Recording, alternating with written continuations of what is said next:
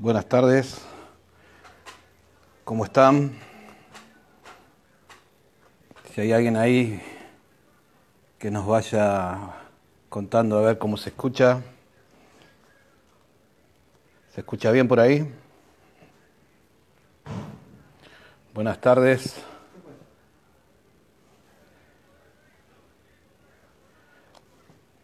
Desde algún lugar de la provincia de Buenos Aires estamos dándole las buenas tardes a todos.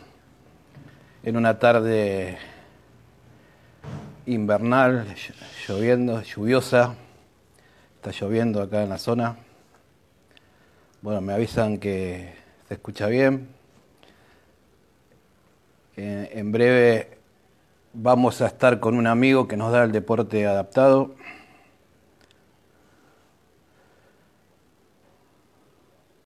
Señor Maxim Mainardi. Un saludo para Carlitos Torres. Buenas tardes. ¿Cómo anda? ¿Bien? ¿Qué contás de bueno? ¿Cómo anda, Maxi? Qué gusto tenerte. igual, igual para mí. La verdad que el agradecido soy yo. La verdad que un placer estar acá en un día, como decías vos, que parecía que se largaba, pero parece que está, que está aguantando está ahí queriendo empezar a caer sus primeras gotas.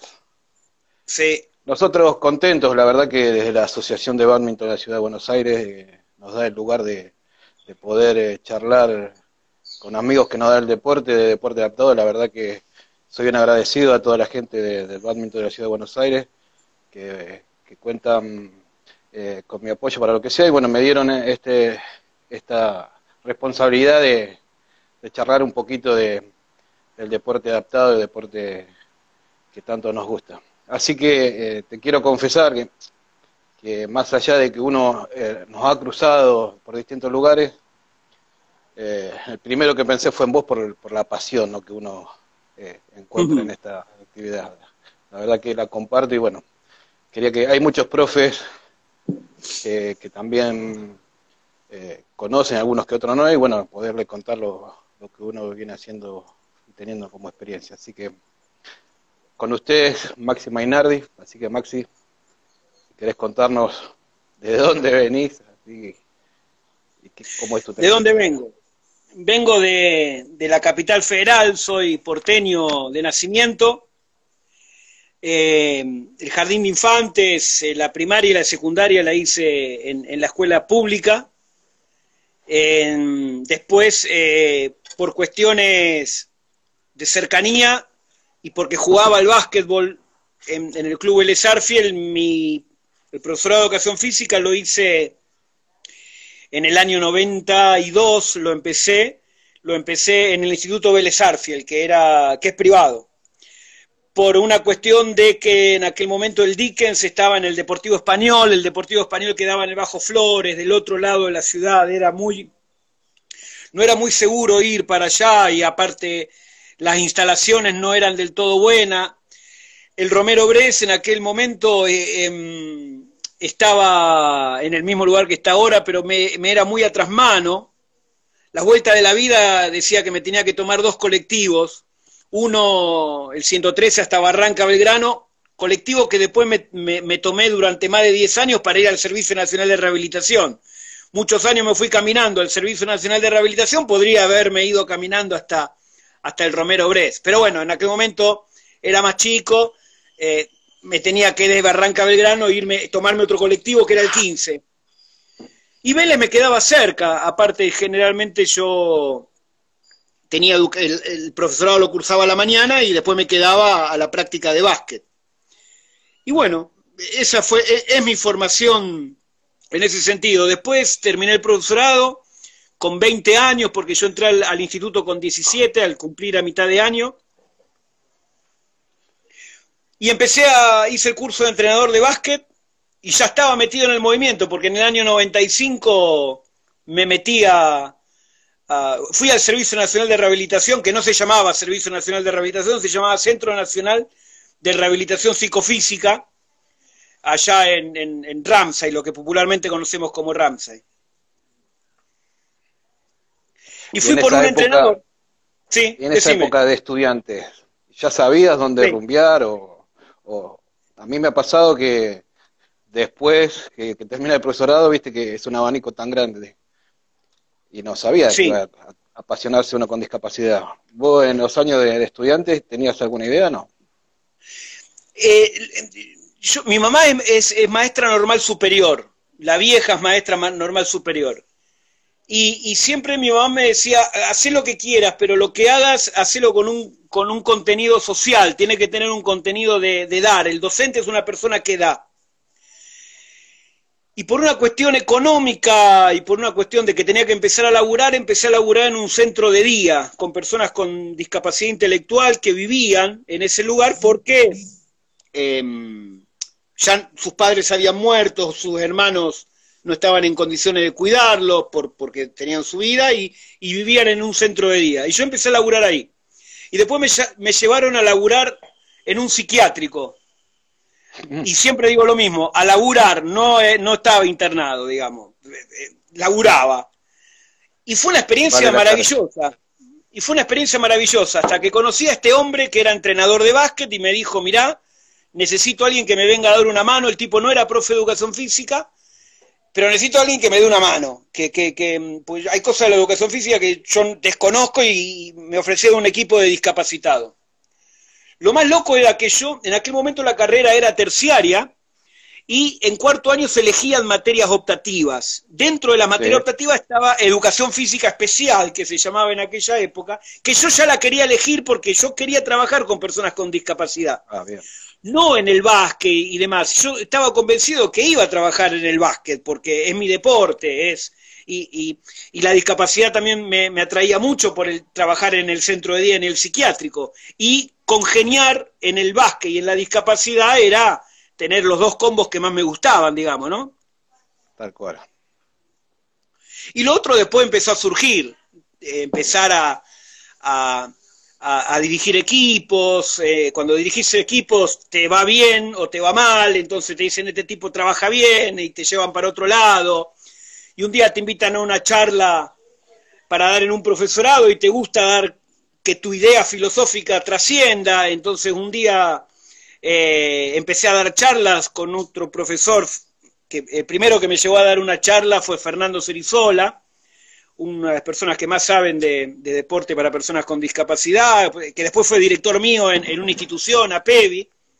Y empezamos ahí a, dar clase y después dije, qué lindo dar clase en un, en un profesorado, era en aquella época hasta que un día me lo encontré a, Ariel Tejera eh, y empezamos a, trabajar con, con el básquetbol. Eh, perdón, con el básquetbol, con la, con, dando clase en un profesorado. Y entré en San Fernando. Y ahí entré en el INE, en el INE San Fernando, que fue algo, algo maravilloso. Para mí entrar, entré, bueno, mi señora es egresada de San Fernando, fue una cosa magnífica. Eh, eh, para mí entrar a la universidad, ahora que es la Universidad Nacional de Luján, es una alegría fantástica, me encanta, yo disfruto mucho. Y en aquellos años de comienzo, la famosa, como decías vos, F, ¿no? La educación física especial. al día de hoy, los profes que se reciben de educación física, ¿cómo, cómo crees que salen? ¿Salen mejor preparados que antes? con ganas de, de involucrarse, de, conocer esto? ¿Cómo, ¿Cómo, lo ves vos que sos docente? Antes uno elegía, antes uno elegía, con lo cual antes uno decía, bueno, eh, ¿me quiero orientar a esto o no me quiero orientar a esto? Pensado en la perspectiva, si ese compañero mío que cursó el profesorado conmigo eh, dio clase en un primario, pero no eligió F, ¿qué le va a decir a ese chico ciego que le toca en cuarto grado? ¿Qué le dice? No, mira, yo la materia que habla sobre tu tema no la cursé, hace un trabajo práctico en los Juegos Olímpicos. De alguna manera, el, sistema terciario estaba dejando de lado a una parte de la población que indefectiblemente va a ir a la escuela. Olvidémonos del deporte, va a ir a la escuela. Entonces era un problema, eh, era una situación. Ahora la materia es obligatoria. Si te gusta o no te gusta, ya es una cuestión tuya. También hay materias que tienen que ver con el entrenamiento y hay gente que el entrenamiento no le gusta, pero la tiene que cursar. También tiene que ver con los viejos modelos de la educación física. Nuestra carrera empezó como una carrera militar, en donde para entrar al profesorado prácticamente tenías que ser un atleta, prácticamente tenías que ser un atleta, nos tomaban cosas que hoy lo pienso de la perspectiva, digo, una locura. Un tipo con pie plano no podía entrar al profesorado de educación física. Acá hay, yo, de hecho, en la universidad tengo un compañero de laburo, Gabriel Coppola, que es una persona con una paraplejía. Gaby es licenciado en educación física. Gaby, pero ni hubiese podido ir a una cuadra antes del profesorado porque lo echaban, porque... Ni asomarse. ni asomarse, porque un tipo con pie plano no podía hacer la carrera en el viejo terciario. Yo te doy una yo te cuento algo, una anécdota que me pasó a mí. Yo, yo egresé con un muchacho que se llama Ángel Medile. Ángel Medile, taxista, quería hacer educación física, hoy es profesor de educación física, y el tipo medía 1,63. En aquel tiempo el varón tenía que medir 1,65 como mínimo. Y la mujer 1,50. ¿Por qué? No tengo, no tengo idea. ¿Por qué un tipo de 1,63 no podía ser un buen profesor de educación física? Bueno, en cuarto año de, hacíamos las prácticas docentes, y no me olvido más, el profesor de práctica lo elogiaba por cómo daba clase Ángel Medile. Bueno, Ángel Medile hoy es el entrenador de la selección de lucha grecorromana juvenil de Argentina. Si el médico no hacía la vista gorda y le ponía 1,63 y le decía, nos perdíamos a un profesor muy bueno. Eh, porque bueno, yo no conté que eh, yo me medí al lado de él, yo vi 1,78, no tenía problema, y Ángel hizo un poquito de punta de pie, el médico le dijo, ya el médico lo miró, le dijo, bueno, me dio 1,65. Y le dijo, quédate tranquilo, pibe, que te ponemos 1,65. Imagínate lo una locura era. Y ni hablar un tipo en silla de rueda, ¿no? No podía hacer la carrera, pero, pero ni, de casualidad. Eso cambió. Y, eso también cambia la perspectiva, ¿no? Em, Fue favorable la evolución, claro. Claro, hoy, hoy nos puede tocar un docente en, silla de ruedas que nos dé educación física eh, y, eso cambia muchísimo el paradigma. Hoy el paradigma no es el deporte, el paradigma es la actividad física, la corporalidad. ¿Qué hago yo con mi cuerpo? ¿Qué hago yo con este cuerpo que me tocó? Es el que me tocó un poco genéticamente y otro poco por, por lo que yo he podido construir de chico, ¿no? Y el hecho de encontrar hoy en día en las escuelas, como decía vos, eh, aquel chico que tiene alguna discapacidad, que antes era más fácil ponerte a un costado, hacemos un trabajo práctico. Hoy estamos preparados y tenemos las herramientas eh, de involucrarnos. Como vos decías, hay un nuevo paradigma de, observar la discapacidad desde, el punto de deporte, del punto de vista de, profe, ¿no? Era una locura. Le hacíamos hacer al pibe, eh, yo no, pero, pero colegas les hacían hacer el famoso trabajo práctico de los Juegos Olímpicos, ¿no? Yo pero le hacíamos hacer un trabajo práctico de un evento a cual el pibe no iba a ir en su vida, porque un pibe con discapacidad no va a un juego olímpico, va a un juego paralímpico. Ahora, si vos no le das clase en la secundaria, ninguno de los cinco años de la secundaria, no va a poder ir a un juego paralímpico en este caso, porque no está entrenando en, toda su adolescencia, no está haciendo educación física para después decir, mira, a mí me gusta este deporte. Porque después hay otra realidad, ¿no? Eh, la variabilidad de deportes que tiene la persona con discapacidad es un poco más acotada, un poco por las patologías que tiene y otro poco por la oferta que hay. Un pibe en, en, cualquier lugar no puede hacer, porque la oferta no es tan amplia. Pero en sí estamos, los chicos que se reciben y los profes, estamos un poco más preparados que antes, me parece. Mm. Y eso también facilita mucho. Hoy sí, hoy las políticas de inclusión y los pibes que cursan la materia, con los pibes en la universidad hay una situación de sensibilidad que cuando vienen a la materia vienen interesados. En algunos casos vienen con aprendizajes previos y en otros casos vienen interesados a ver qué es esto. Y uno trata de convencerlos de que dale, metete que necesitamos gente piola en esto. Y de última, si no te metes, no importa pero si encontrás a un alumno en tus clases que te vas a encontrar indefectiblemente, o el hermano de tu alumno, y, como nosotros somos mucho la oreja de ellos, empezamos a, eh, tú que yo tengo un hermanito con síndrome de Down, ¿no? Bueno, derivarlo, poder derivarlo, decirle, mira, yo no trabajo, pero yo sé que en la municipalidad, municipalidad hay tal actividad, hay tal otra. Tal cual, tal cual. Eh, eso, digamos. Y en, y en la universidad pasa mucho de que los profes están interesados y que como salida laboral está buena, porque eh, es como eh, se sienten, los pibes que recién se reciben necesitan sentirse útiles en algunos casos, y acá la respuesta es más inmediata, porque atrás de un chico con discapacidad hay una familia que acompaña, siempre. Empieza también desde una mirada eh, humana, ¿no? También cuando primero ves, no, no, quiero llegar a lo lastimoso, pero digamos, uno que, va conociendo el deporte ve que tenés un montón de herramientas, eh, llegado el momento de tener un alumno con tal o cual discapacidad en, la hora de educación física.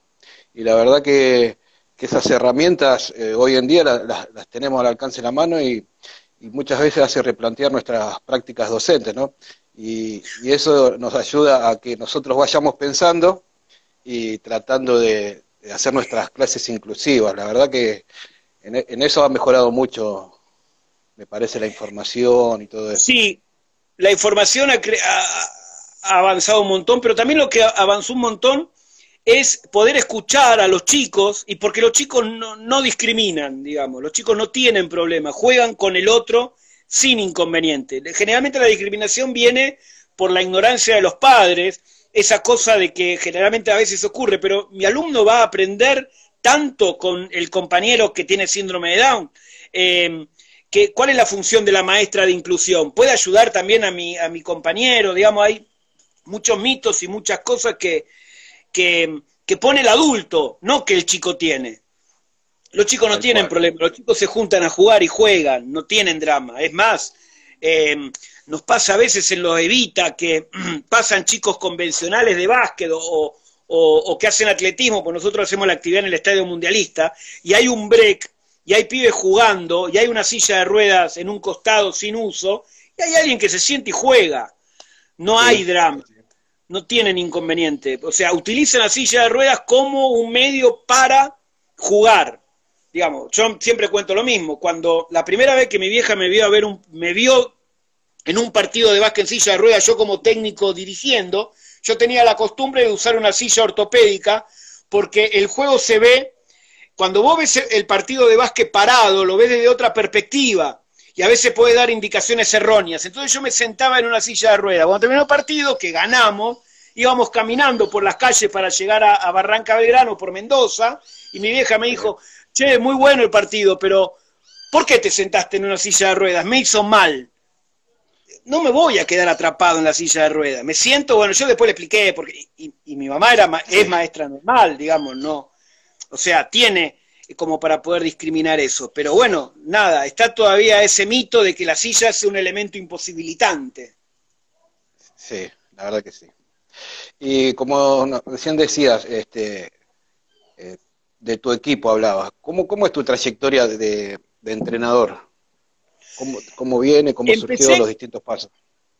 Bueno, cuando ese entrenador me lleva al Servicio Nacional de Rehabilitación, lo primero que hago, caigo al club de ese entrenador. El club de ese entrenador se llamaba Cridel. Cridel es, el, eh, es un club que no, no tiene más deporte. Se llamaba Club Roberto Iglesia de Lisiados, era el viejo término. Era un, un club Roberto Iglesias fue un jugador de básquet de la década del 60, del 70, que falleció muy joven y los amigos lo homenajean fundando ese club. Yo ahí estuve medio año. Ese club tenía eh, como presidente al que a su vez era el presidente del comité de básquetbol. El básquetbol estaba dentro de la FADECIR en aquella época. Bueno, y la cuestión es que eh, a, eh, en septiembre me llama y me dice que el preparador físico de la selección femenina, porque a fin de año estaba el Panamericano en Buenos Aires, el para Panamericano, que en aquel momento no se llamaba para, no, 2005. Ah, anterior, sí. El 2000, perdón, no 2005, 95. el año 95, más, más atrás todavía. Que no era para Panamericano, se llamaba Panasir, porque el primer Panamericano fue el, el de México 99. Ese torneo que solamente se jugó en básquet y en tenis de mesa, ah, era básquet masculino, básquet femenino y, y tenis de mesa. Y en básquet femenino, donde a mí me llamaron, había una plaza sola para ir a los Juegos de Atlanta. Bueno, em, bueno, fuimos y salimos terceros. Por eso soy medalla de bronce en un juego para, para Panamericano. la cuestión es que, sí, éramos tres nomás. Nos ganaron, creo que eh, Brasil logró la plaza para ir a, a, Atlanta. A fin de ese año me llama un tipo para dirigir otro club, que es uno de los primeros clubes que existió en el país, que se llamaba Marcelo J. Fite, que también toma, es, es un club que toma el nombre de uno de los primeros médicos argentinos que eh, operaba a la gente que tenía secuela de poliomielitis. De hecho, hay una calle, una cortada en la zona de Belgrano que se llama Marcelo J. Fite. Sí, sí. ¿La ubicás? Eh, paralela a las vías. Bueno, en ese club estuve cuatro años dirigiendo gente grande, hasta que en el año 99 en el año 98 me encuentro con un, me enfrento yo con un club, Apevi. Apevi eran todos chicos chiquititos, jovencitos. Jugamos el partido, le ganamos nosotros. Yo en el equipo tenía gente que había sido campeón olímpica, paralímpica, campeón mundial. Argentina en básquet en la década del 70 ganaba todos los torneos que iba porque éramos potencia, en básquet. fuimos uno de los primeros países que fuimos a los eventos de Stock Manderville y, y a los Juegos Paralímpicos y, Mundiales. Fuimos pioneros por, bueno, las epidemias de poliomielitis, ¿no? Tal cual. A través de la, del gran trabajo de Héctor Eusebio Ramírez, de, Pocho, ¿no? La cuestión es que... claro, del gran Pocho Ramírez. La cuestión es que mm, me llaman, el, el, que era el entrenador de, ese club APEVI me dice, mirá, yo soy profe de educación física, viste el equipo que jugamos recién, los pibes juegan, quieren jugar al básquet, eran pibes de 11, 12, 13, muy jovencitos, pero yo necesito un entrenador, alguien que sepa de básquet. Yo ya, yo ya aparte de profe de educación física, había hecho el curso de entrenador de básquet, había estudiado para ser entrenador de básquet. Bueno, ahí agarré el equipo de APEVI. En el equipo de APEVI, por ejemplo, estaba Gustavo Villafañe, Nicolás Valenzuela, Maximiliano Ruggeri, Enzo Castiglione, Federico Santillán, Maximiliano Lagorio, Fernando Vejero, unos, unos monstruos para los que no conocen del básquet adaptado, ¿no? Sí, la verdad que, grandes jugadores. Hoy son grandísimos jugadores. Eh, a pesar de haberme tenido a mi entrenador, son grandísimos jugadores. Y bueno, ahí nos fue muy bien. En el 99 jugamos en tercera y en el 2000 salimos campeón de tercera. En el 2000 agarra la selección de básquetbol un entrenador santafesino, como nosotros habíamos salido campeones, y éramos el, Todo el mundo hablaba de ese equipo de básquet, porque eran chicos chicos, 13, 12, 14, 15 años, y que jugaban bien, los pibes jugaban bien, se pasaban el día entrenando los pibes. Nosotros entrenábamos tres veces por semana y ellos entrenaban por fuera del entrenamiento 50 horas más. en aquella época, ¿cuántos equipos había de básquet? ¿Había muchos? Había, había treinta y pico de equipos, como ahora. Sí, había, había una primera división con, con 12 equipos, una segunda división con también 10, 12 equipos y una tercera división también con 12, 15 equipos. La tercera era, la más débil. Nosotros salimos campeón y, jugamos la segunda división en el 2001. Y pasa algo loquísimo para la, para la época. Eh, salimos subcampeón de ese torneo. Al año siguiente, o sea, ascendimos y salimos subcampeón. Jugamos otro año más en segunda, volvemos a salir subcampeón, y en aquella época el subcampeón jugaba un repechaje contra el anteúltimo de la primera. Teníamos que ir a jugar a Tucumán. Vamos a Tucumán, perdemos. Venimos eh, jugamos el segundo partido en Tucumán, lo ganamos y cuando venimos a Buenos Aires, ganamos y estamos en primera. Íbamos a jugar con Cridel, con Silsa Buenos Aires, que se llamaba, Silsa Mutual se llamaba en aquel momento, Silsa Santa Fe, con todos los monstruos, con todos los que veíamos antes, con Kroll de Rosario, con Duba de Bahía Blanca. Y ya estaba. Bueno, todo ese trabajo fue visto por el técnico de la selección, que, porque no había pibes, no había jugadores jóvenes en el movimiento, había todo, había que hacer una renovación. Y el tipo me dijo, mirá, si me querés dar una mano, dale. Y en el 2000 me metí en la selección hasta el 2003. En el 2003, después de los Panamericanos de Buenos Aires, perdón, que se hicieron en Mar del Plata, quedamos afuera de la posibilidad de ir a Atenas. em, yo dejo la, selección porque era, mucho tiempo y aparte ya em, el club tenía situaciones que yo tenía que estar más tiempo en el club y el club el año siguiente se desarma porque el, club no era muy costosa la liga para ellos y el club ya empezaba a, a restarle apoyo al, porque el club tenía otros objetivos. Suele pasar. Sí, sí.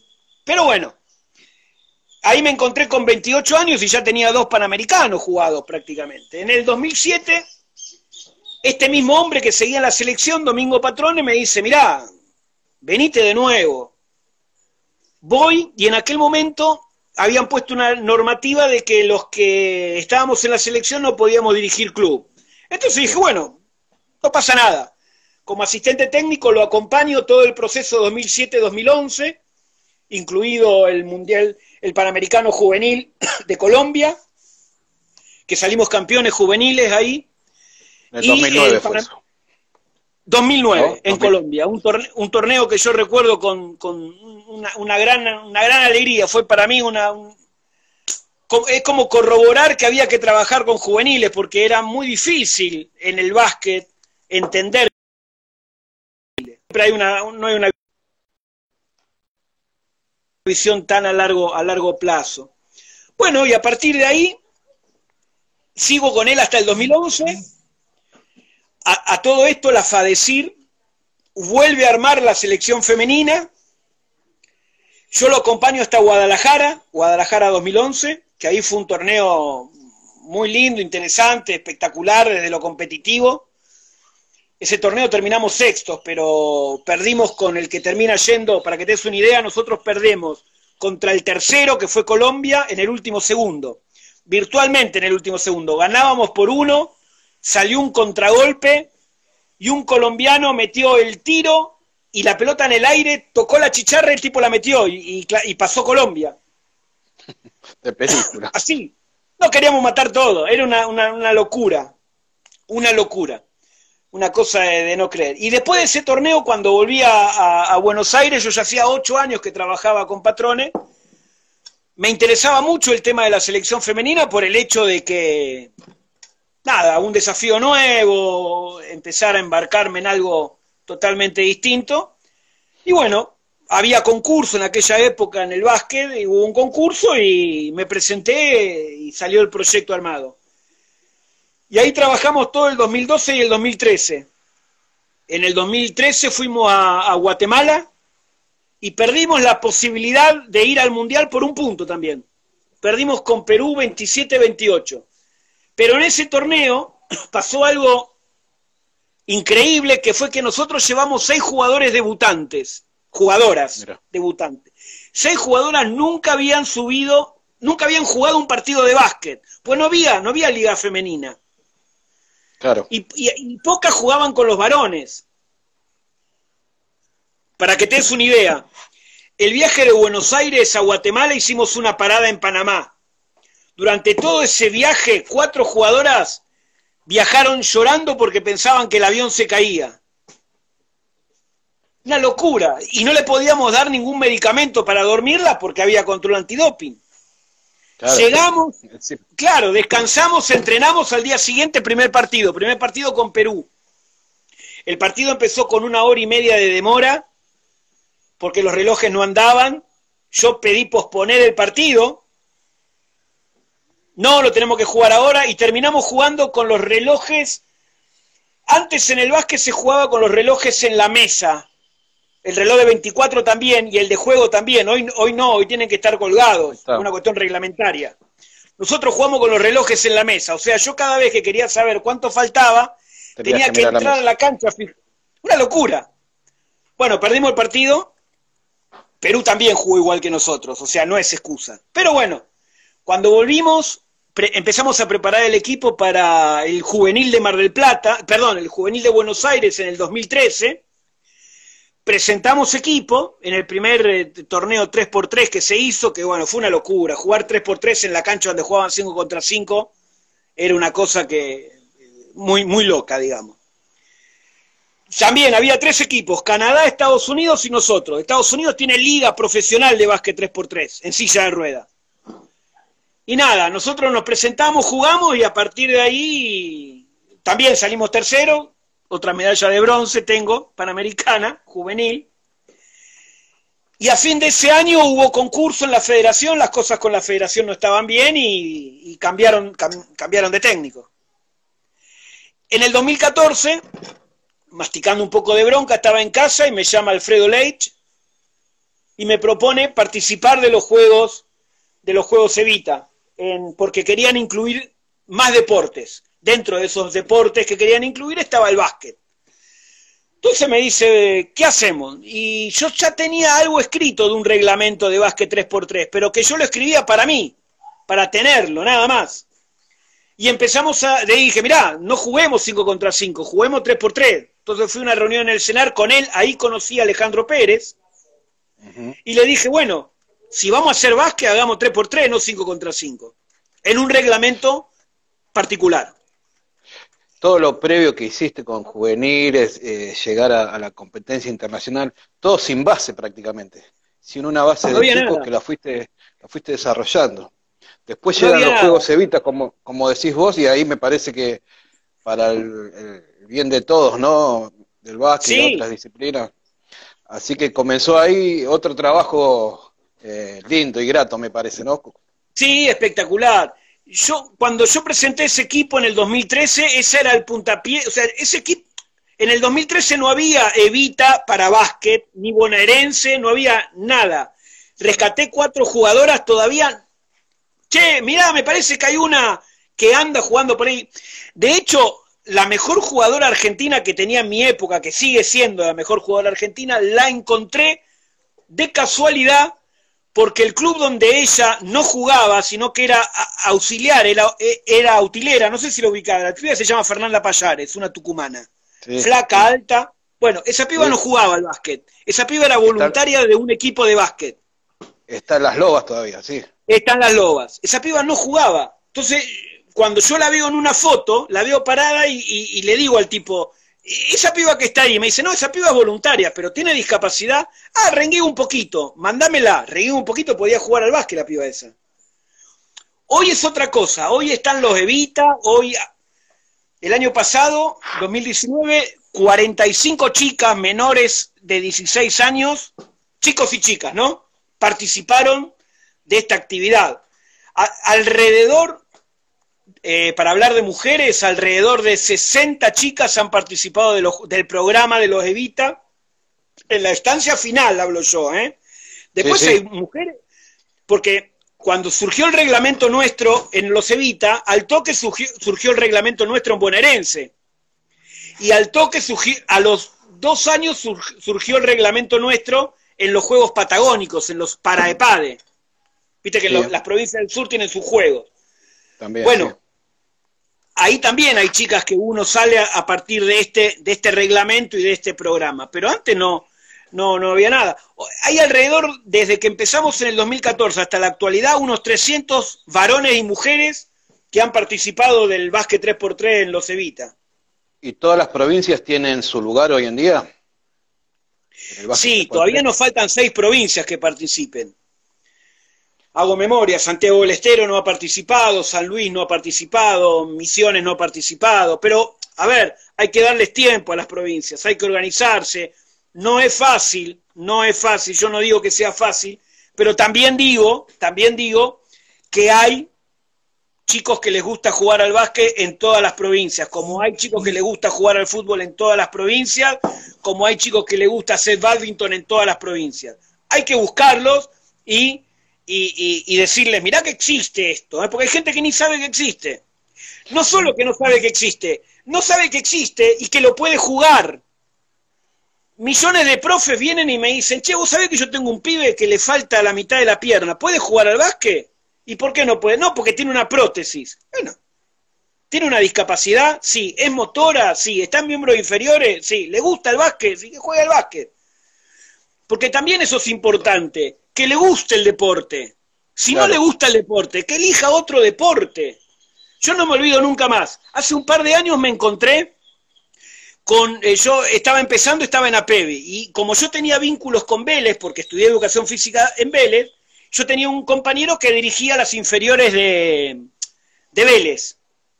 Llego y se me sienta al lado mío un pibe amputado porque estaba con pantalón corto y con la prótesis, era altísimo. Año, no, no te quiero mentir, yo estaba en APEVI, 2000, 2001. Se sienta al lado y yo digo, a este pibe le digo, le digo, ni hablar. Lo toco y le digo, yo no, no, no estaba desarrollado el volei sentado en aquella época. Claro. O por lo menos en Argentina no estaba. Lo toco y le digo, che, eh, te, gusta el deporte? Sí, estos pibes eran compañeros míos, me dice el pibe. Pendejo, de una cara de nene. Qué bueno. Eh, vos sabés que yo soy entrenador de básquet en silla de ruedas. El pibe me mira, me, me agarra y me dice, a mí me gusta el volei. No, está bien, ya sé, pero vos sabés que en Argentina existe el volei sentado, viste, yo defendiéndome, porque me ponía una mano, me escondía. existe el volei sentado, no hay desarrollo, en el año 2012 estamos hablando, ¿eh? No ahora, ahora sí, ahora la llamo a Laura Cometo y le digo, mirá, hay un pibe de un metro noventa y pico. Bueno, le vuelvo a insistir, y el pibe me mire, me dice, a mí me gusta el volei. O sea, cuando haya volei acá, esto no me lo dijo porque aparte era respetuoso el pibe, jugaré el volei, o sea, ¿Qué quiero decir con esto? Es importante preguntarle al pibe a qué le gusta jugar. Claro. A mí me gustaría que todos jueguen al básquetbol. A, no, a todos no le gusta el básquetbol. Y está bien que no le guste a todos el básquetbol. Ahora, lo que sí, tiene que haber basquetbolistas en todas las provincias. Seguro, seguro. Hay un loco en cualquier lado que le... Tierra del Fuego presenta equipo. ¿Cómo, cómo no lo va a poder presentar? Claro hay, hay que buscarlo. La ¿eh? importancia de, los evitas, ¿no? Porque bueno, a mí me tocó ser parte y, de, y déjame saludarte de la banda del Golbol, ¿no? Uh, cómo, ha cómo, ha crecido el Golbol.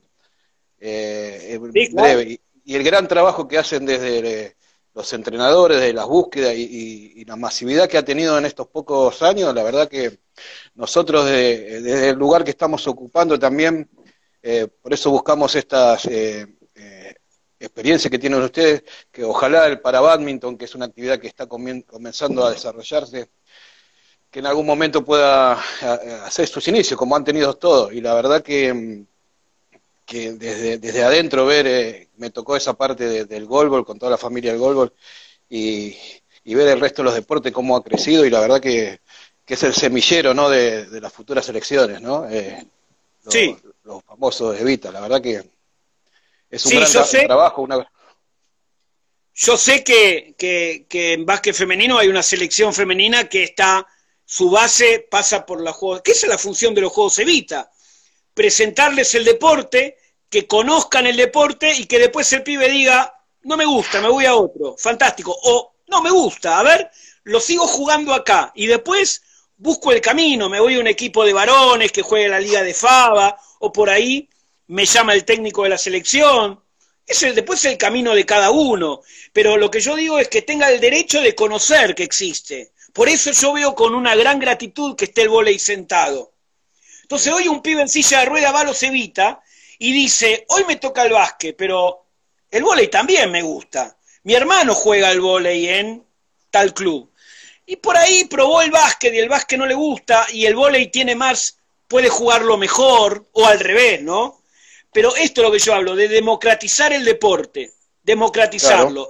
Y, y a veces uno dice, el vóley y el básquet están más o menos popularizados, pero el badminton, yo la verdad te soy honesto, conozco el badminton porque cada vez que subo al CEF a entregar documentación hay 100 pibes en esa playa central jugando a ese juego que, que, me atrae, que está buenísimo, no lo jugué nunca, pero...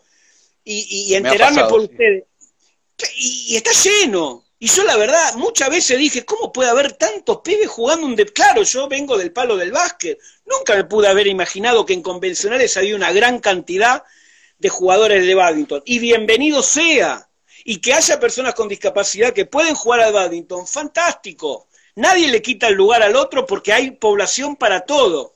Lo que pasa es que lo tenemos que buscar a ese pibe lo tenemos que, buscar. Y trabajar desde la, multidisciplina, ¿no? Porque los que tenemos suerte de trabajar con, en escuelas de deporte adaptado, mostrarles las distintas opciones y que desde un punto de vista de, de la iniciación y la recreación, este, mostrarles y que el día de mañana de ellos si quieren decidir a dedicarse, como decías vos también, eh, el, nuevo paradigma de ver un chico que, que hace deporte se convierta en deportista, ¿no? Y, y, uno darle las herramientas desde un principio de mostrarle un montón de cosas y que ellos terminen definiendo lo que les gusta, como decías hace un rato. Yo creo que el chico tiene que pasar de ser una, una persona con discapacidad que hace deporte a ser un deportista con una discapacidad.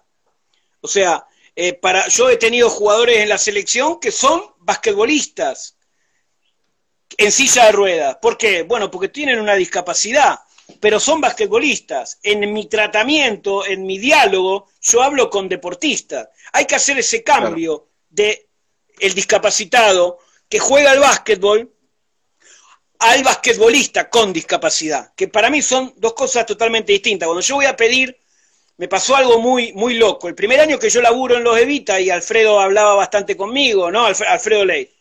Y un día me dijo, ¿en dónde te gustaría jugar el básquetbol? Como voy en loco del básquet, yo le, me pongo a pensar y le digo, vamos al mundialista. Lo hablé con Sebastián antes de decirlo, porque yo tampoco lo conocía a Alfredo tanto. Yo digo, yo le pido al mundialista y Alfredo me, me saca las patadas pasó algo muy gracioso, porque Seba me dice, pedile al mundialista. Porque también es importante que un pibe sepa que están jugando donde jugó la generación dorada. Es fantástico. Y en un estadio para 10.000 personas. Aparte, llegar al mundialista es una locura, la rampa larga. Entonces lo llamo Alfredo. No lo conocía tanto. Le digo, Alfredo, ¿podemos jugar en el mundialista? Déjame verlo, me dice. A los cuatro días me llama y me dice, el mundialista es tuyo. Después me enteré que el handball se tuvo que ir, el handball convencional se tuvo que ir a otra cancha porque la prioridad la teníamos nosotros. Y excepto en dos años que fuimos a jugar a Once Unidos, eh, también en, otro estadio de la hostia, todos los años jugamos en el Mundialista. Y la verdad, jugar en el Mundialista es un, es un sueño. Que esos pibes, porque aparte nosotros le damos con la cabeza, yo con Sebastián, que es con la persona con la cual laburo, y, y Wanda, le, acá mirá que jugó la generación dorada, jugó la y le digo a los profes, díganle a los pibes, los pibes entran, eh, eso también le da, claro, que contentísimos, y, la verdad que está muy bueno eso, a mí me, me, encanta. Déjame hacer un anuncio que aquella la, gente que nos está viendo, si quieren hacer alguna pregunta ahí en, en el lugar donde está el signo de preguntas, pueden hacer eh, las preguntas que quieran. ¿no? Y, también, más allá de todo este recorrido que venimos haciendo, eh, te encuentra dando clases eh, a docentes también, ¿no? Que no es poca cosa, ¿no? A futuro docente. En otro lugar. La verdad que es un placer. Y en el Instituto de Deporte, en el ISDE. Bueno, en, en, San Fernando a futuro docente y en el Instituto de Deporte a gente que también, docente que quiere ser entrenador. Sí, ahí, ahí hemos logrado dos cosas importantes. La primera, es eh, poder meter el deporte adaptado en las carreras, o sea, para ser entrenador de atletismo, entrenador de natación, entrenador de, de tenis, de vóley. Siempre trato a través de los contactos que uno tiene de decirle a la gente de esos deportes, mira, existe el vóley sentado. ¿Para, para qué ese entrenador que quiere ser entrenador porque quiere dirigir en club de amigos, el día de mañana eh, nada, le viene un hermano, un primo, a él mismo le pasa algo, o le surge la posibilidad de dirigir o desarrollar un proyecto, y bueno, está el volei sentado, está, se puede jugar, igual que el básquet, igual que el badminton, el deporte que sea. Y hemos logrado en la tecnicatura de preparación física meter una materia que es la preparación física para las personas con discapacidad. Y ahí hacemos un recorrido bastante abarcativo de lo que es el sistema paralímpico, de lo que es el deporte para sordos y de lo que es Olimpiadas Especiales, así que todo el deporte para personas con discapacidad está cubierta. Ponemos mucho hincapié en, lo paralímpico y eh, los profes después van viendo cómo es la preparación física según el deporte y en algunos casos los cuidados según la patología o, algunas pequeñas recomendaciones de cómo es la preparación física en tal deporte con tal patología. ¿Qué cosa tener en cuenta? Tengo un lesionado medular de 15 años. Bueno, fuerza máxima no podemos hacer por ahora. Pero bueno, estas cuestiones, ¿no? O, cuestiones que tienen que ver con las patologías fundamentalmente del sistema nervioso central, ¿no? Pero bueno, está bueno, es un paso que yo creo que es fundamental para el deporte. Para el deporte sí, porque la verdad que uno, yo soy egresado también de, del Instituto Superior de Deporte en el curso de preparación física, que no estaba todavía esa materia, en el año, ya hace 20 años, casi 2001. Y la verdad que es, ah. es, algo a desarrollar también, ¿no? La, que, da un puntapié a trabajo de investigación sobre el trabajo del entrenamiento con personas con discapacidad, ¿no? Eso, la verdad que es un abanico que, que, se abre y bueno, eh, estaría bueno aprovecharlo y qué bueno que ha llegado la discapacidad también a ese ámbito también. Era un proyecto que yo lo tenía, yo soy docente ahí hace 15 años, se los venía marchecando a todos los rectores. Y, había dos posibilidades, hacer una carrera de entrenador para personas con discapacidad, que era una locura, porque ¿con, con qué título egresás? La otra era meter el deporte adaptado en cada uno de los deportes, que haya una materia en el atletismo, atletismo adaptado, silla de ruedas, amputados, intelectuales, sordos, ciegos, lo que pasa es que había un problema de la currícula, las horas de clase. Como se metió una... Y, y las carreras ya estaban hechas. Lo que se hizo fue meter, hacer una carrera nueva que era resignificar la de preparación física, porque la que hiciste vos y la que hice yo, yo la hice en el año 2002, era solo para profe de educación física. Y ahora e, es para público en general, para profes y para público en general. Dura tres años, hay deporte de combate, hay, hay de todo, es mucho más amplia de la que era la que hicimos nosotros. Qué bueno. Así que hemos paseado por, eh, por distintos lugares, Maxi. Sí. Eh, ¿qué, consejos nos podrías dar vos para los profes, como en este caso que te decía del para badminton y que estamos conociendo esta disciplina o tratando, porque el para badminton, eh, como decíamos recién, el badminton es un tiene gran desarrollo tanto en Asia como en Europa, ¿no? Y acá en, la región está como dando sus primeros pasos, y más en Argentina.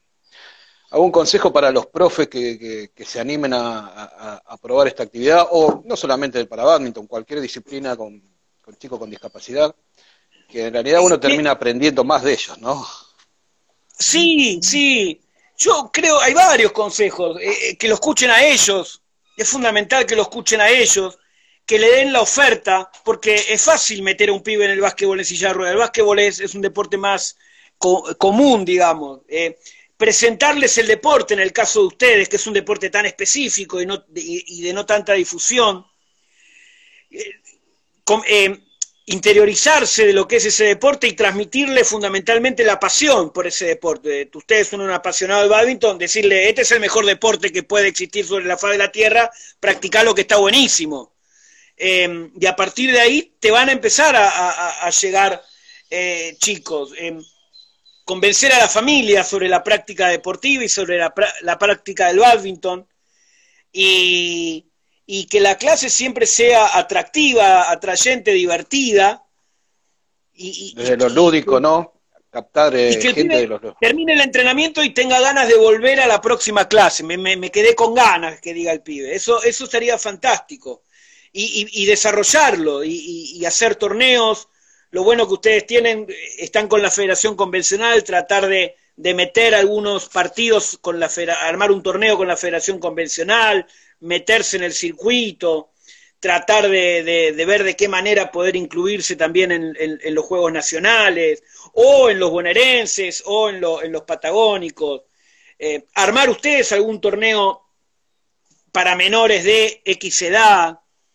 Eh, sí, tenemos la, la, suerte que por ahí el para badminton nos permite la, la posibilidad de, hacer eh, deporte tanto el inclusivo, porque lo podemos adaptar de acuerdo a las distintas discapacidades, porque a nivel competitivo está desde la discapacidad motora, intelectual, también por está organizado desde Olimpiadas Especiales, desde hay badminton para sordos, la verdad que es muy amplio y también es un deporte inclusivo que lo pueden practicar tanto la persona con discapacidad y aquel que no tiene discapacidad. Por ahí no en forma competitiva, pero recreativa, la verdad que... No, Está bueno el jugar. Está bueno el jugar. Eh, está bueno que el pibe pueda jugar. Recordemos que la persona con discapacidad generalmente pasa gran parte de su vida rehabilitándose. eh, que tengo que ir a un médico, que tengo que ir a un fonoaudiólogo, ay, hoy justo no puedo hacer deporte porque tengo eh, hidroterapia o tengo kinesiología o tengo fonoaudiología. Basta de tanto médico, que está fantástico, digamos, pero tratar de que haya un horario para jugar, jugar. El, hecho mismo de que, el pibe pueda jugar y sentirse libre de poder hacer el deporte que quiera jugando, digamos. E, era una de las herramientas más eh, importantes que tenemos el juego, ¿no? La verdad que eh, los chicos, digamos, convencionales después de clase van a jugar. Escuché en alguna charla por ahí, y los chicos con discapacidad, terapia. Por ahí también eh, darle esa herramienta que tenés tal lugar o darle a conocer. Desde acá de la asociación seguramente van a surgir proyectos donde los chicos con discapacidad puedan venir a jugar y divertirse con el badminton. Así que la verdad que tomamos tu consejo, vamos a tratar de desarrollarlo y bueno. Antes de cerrar, Maxi, te, quería hacer una pequeña consulta. A ver, desde el punto de vista del, deporte de discapacidad, ¿algún anhelo, algún sueño para general, ¿no? O, propio del, deporte? El deporte en que haya un desarrollo de todos los deportes que puede hacer una persona con discapacidad de la, en todos los niveles, digamos. Eh, lo que más se ve es el alto rendimiento, pero para que haya alto rendimiento tiene que haber deporte de base. Si queremos buenos atletas en el alto rendimiento, indefectiblemente tiene que haber un, buen deporte de base. Y un, deporte, y un buen deporte de base no es tener muchos chicos jugando, sino tener muchos chicos jugando un juego que después les posibilite entender el juego en el alto rendimiento. Porque meter jugadores en una cancha de básquet lo podemos meter cualquiera. El tema es encontrar una progresión metodológica que, haga que ese predeportivo después lo lleve a la formación eh, superior, digamos, ¿no? Eso es importante. Que haya un desarrollo de todos los deportes. Yo la verdad que anhelo que dentro de un par de años, todo creo que ahora somos siete u ocho deportes que participamos en los Evita, adaptados o específico con el golbol y demás, que todos los deportes tengamos las 24 provincias participando. Y que el día de mañana tenga que ir Martín Maidana o, yo, eh, decirle a Alejandro Pérez, mirá, que había entrado por ahí Alejandro, eh, Ale, necesitamos hacer masculino y femenino, Ale, y que Martín le diga lo mismo, y necesitamos 24 provincias masculino y femenino porque no nos da la cantidad de pibes que tenemos inscritos. Bueno, eso es el, Porque seguramente si eso pasa, arriba vamos a tener selecciones de puta madre. Eso seguro. Porque después el ámbito federativo va a estar acorde también, digamos. Y tenemos la suerte, como decía recién con Ale Pérez, me parece que el, con las escuelas, con las nuevas escuelas de, deporte adaptado, ¿no? La SEDA, eh, la base está queriendo comenzar a, hay, pero a, crecer, ¿no? Y eso nos va a dar eh, la punta de la pirámide el día de mañana. Tenemos la suerte de tener a Ale Pérez en el lugar que está. pocas veces he visto a un, a un, a un hombre con una claridad de ideas como, como, como él, digamos.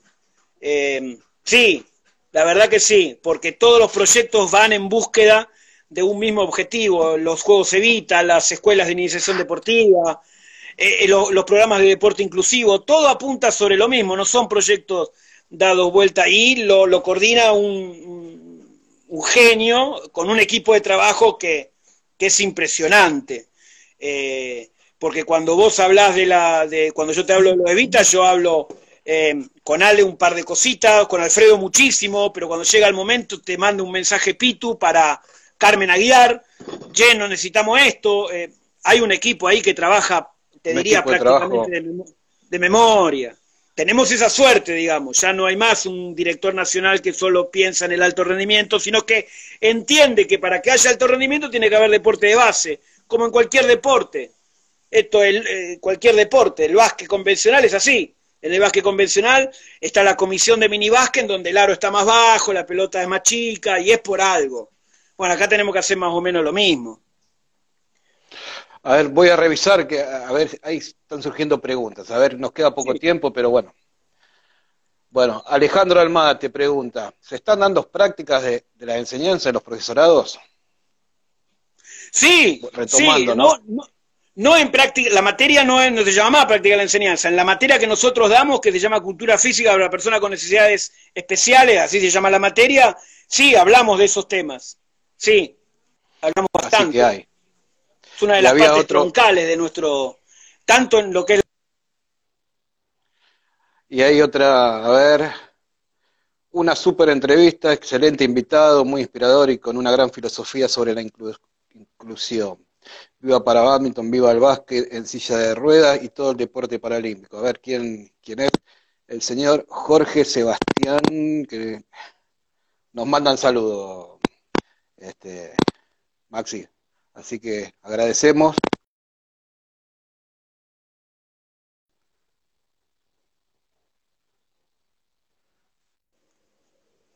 Bueno, a ver. Bueno, la verdad que, bueno, se, fue Maxi, se ve que salió sin, sin querer, hemos salido.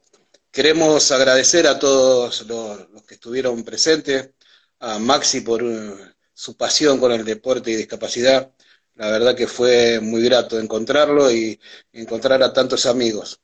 Así que eh, queda la invitación para la semana que viene, para más charla con deporte y discapacidad. A ver eh, si volvemos, si podemos eh, llegar al saludo final.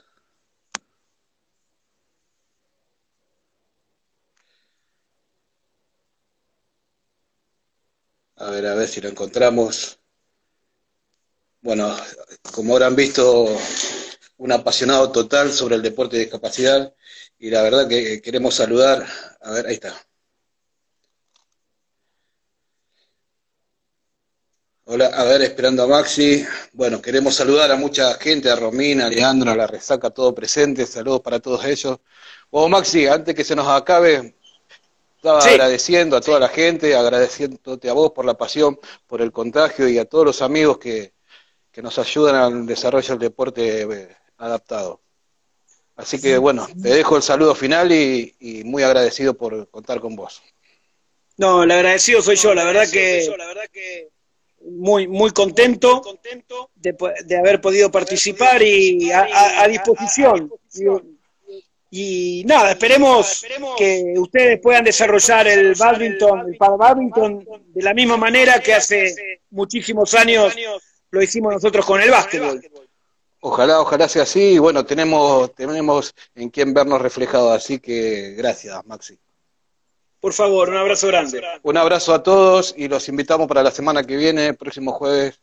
Vamos a contar con la presencia de Fabio Aedo, el director de deporte de Olimpiadas Especiales, que nos va a estar contando el gran labor que hace Olimpiadas Especiales Argentina. Un abrazo a todos. Gracias. Gracias, Maxi. Hasta la próxima. Por favor, abrazo a ustedes. Chao, chao. Chao, chao.